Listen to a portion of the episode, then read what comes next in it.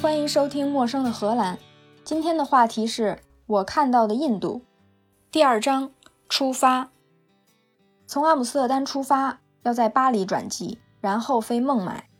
谁想到，因为荷兰下大雪，飞机延误了几个小时。以前我给航空公司做预测模型的时候，有一类模型就是专门预测哪一个航班会延误，延误多少时间的。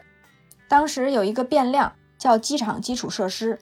在机场基础设施里边，除了有多少个航站楼、多少条跑道、跑道灯有几种颜色、跑道只能单向跑还是可以双向跑，除了这些大家常听说的之外，还有一个系数叫全年冰冻时间和除冰机数量，就是在这些比较靠北、比较冷的机场，飞机到了之后都要除冰。阿姆斯特丹的机场是欧洲最繁忙的机场之一，基础设施不能说最先进，但是很完善。当天下大雪，我倒还不是很担心，因为没什么风，大风大雾才是导致飞机延误的主要天气原因。只是下大雪的话，只要在起飞之前多做几项工作就可以了。其中一项就叫除冰，另外一项叫防冻。除冰机是一个放在高梯子上的火焰喷枪，跟火焰发射器差不多。只是体积更大，主要作用就是往飞机的外壳上面喷火，把上面的冰完全给融了。大部分时候，这项工作都是在乘客上飞机之前就做好的。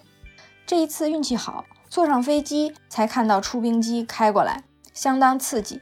现场看到巨型火焰发射器对着自己的脸喷过来，觉得火苗已经喷在机舱的窗户上了，自己的视线都变成橘红色的。本来还在得意人生有了新体验，就听到广播说，除冰已经完成了，但是机场没有防冻剂了，正等着从其他的机场调防冻剂过来。谁能想到这种消耗品都能缺货，导致从阿姆斯特丹到巴黎不到一个小时的飞机晚了几个小时，于是就错过了从巴黎到孟买的飞机。幸好买的是同一个航空公司的机票，法航帮我改签了第二天的同一个飞机。然后就用机场巴士送到他们固定的酒店。可是我在印度还订了马上从孟买飞阿迈达巴德的航班。呃，阿迈达巴德就是参加婚礼的目的地。那一个航班是国内航班，和改签的这个航空公司并不是一家。国际航班晚了一天，我的国内机票也就作废了。重新订票并没问题，问题是接机的人还不知道我的航班取消了。我也没有倪先生家的地址，就算我到了他在的那个城市的机场，又怎么才能找到他家呢？哎，反正已经从荷兰飞出来了，走一步算一步吧。第二天五点多，从酒店又被机场大巴接上，终于坐上了去孟买的飞机。本来还幻想着飞机餐或许就是咖喱饭了，没想到还是牛肉面条。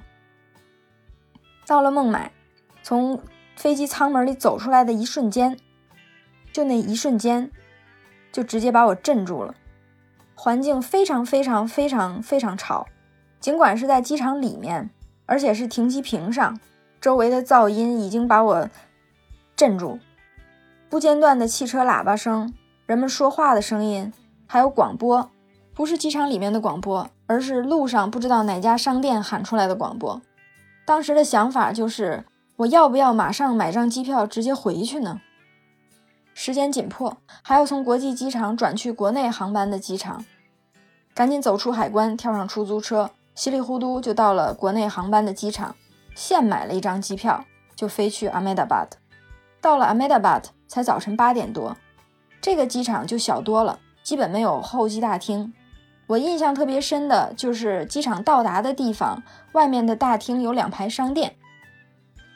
走到大厅的走廊和机场外面中间就隔着一排商店，商店靠里的一边全是玻璃门，靠外的一边有点像我们八九十年代的报亭，有玻璃的地方都被书报杂志挡住了，只在最下面开一个两个巴掌大小的小窗户卖东西。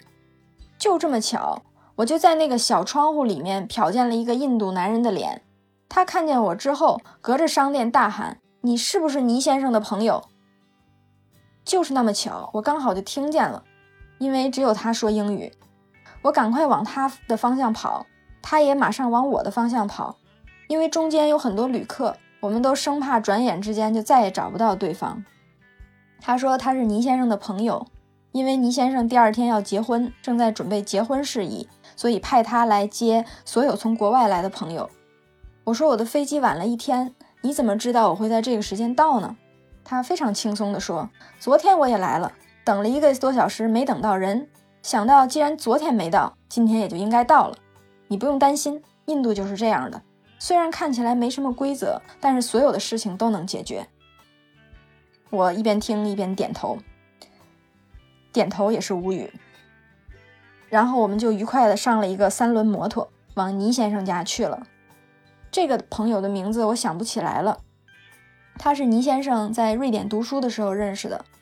这个人后来就留在了瑞典，在一家法国餐馆里面当经理。这一次也是专门从瑞典来参加倪先生的婚礼的，负责帮他接待所有从国外来的朋友。我记得倪先生家的地址叫什么什么 complex，他们那儿有很多地方的地址后面都是 complex，有点像小区的意思。倪先生家是一个三层小楼，非常漂亮。我到的时候，他父母和姐姐在门口和我打了招呼。我记得倪先生的朋友在突突车上还交代我说，见到他父母要说 Namaste，但是当时我担心那只是个玩笑，万一他教我一句什么不正经的话。所以当时没敢说，还是说了英语。他父母姐姐显然都会说英语，只不过都是标准的本地英语。当时我经验不多，听不太懂。后来才发现，原来在荷兰，我的印度同事们说的都是真的英语，并不是印度英语。他们已然是照顾了我们这些外国人的。他们在印度说的印度英语，比给我们听的英语难多了。也不知道过了多久。那位从机场把我接回来的朋友，又从机场接回来了几个其他从欧洲来的客人，一个波兰男人和他的伊朗妻子，还有一个瑞典男人。当天的活动主要是试衣服，新郎新娘都订了礼服，要去市中心的礼服店试穿，做最后的修改。我们这些客人自然也是没有礼服的，要在当地解决。而且女人们都要画 Mandy，用一种草。在手上和胳膊上画上图案，然后这些草要留在皮肤上几个小时，洗掉之后再涂上油，这些图案在胳膊上就可以保持一个多月。帮我们画的是两个姑娘，这家主人雇了他们一个下午的时间，不管谁想画，他们都帮忙画。他们随身有一个小本子，上面有一些现成的样子。我选了一些像羽毛一样的图案，我记得那个伊朗姑娘选了一些像梅花一样的图案。这些草刚涂在胳膊上的时候凉凉的，过十几二十分钟就干了。干了之后并不会像面膜一样掉下来。我当时问倪先生：“这样要挺五六个小时，中间要想上厕所怎么办呢？”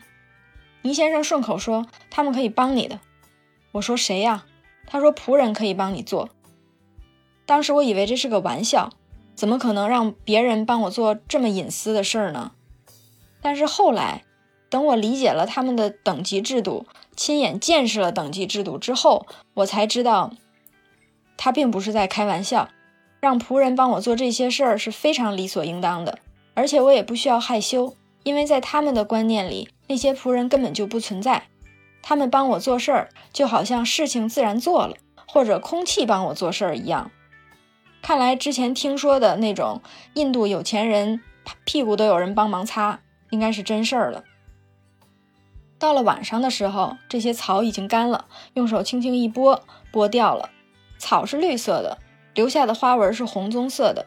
一开始我还担心会不会洗澡不小心就洗掉了，就好像《忍者乱太郎》里是谁帮新兵卫搓背，还是新兵卫帮谁搓背，结果把人家的纹身给搓坏了。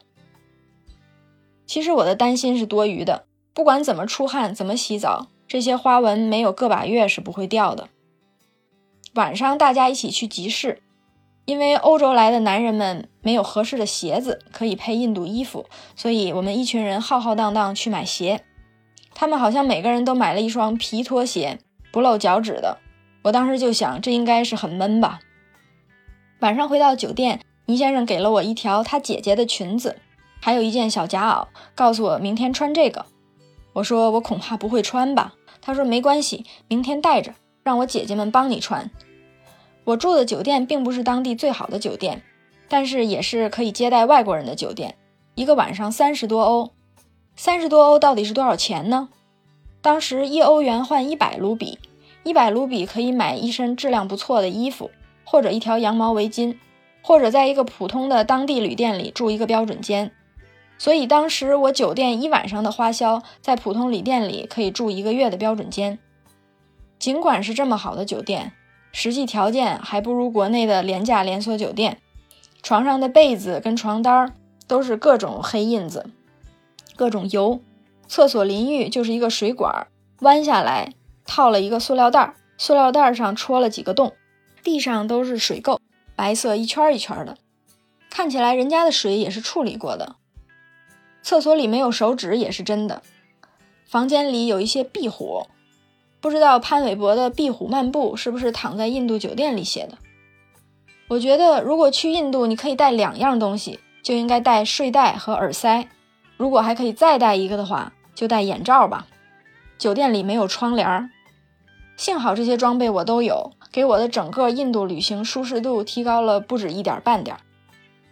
印度夜里和白天环境一样嘈杂，总是有人按汽车喇叭，就像房子的玻璃一点不隔音，他们就在你的耳边摁喇叭一样。不过只要戴上耳塞，这一切也就消失了。欲知后事如何，且听下回分解。以上就是今天的内容。陌生的荷兰，下次见。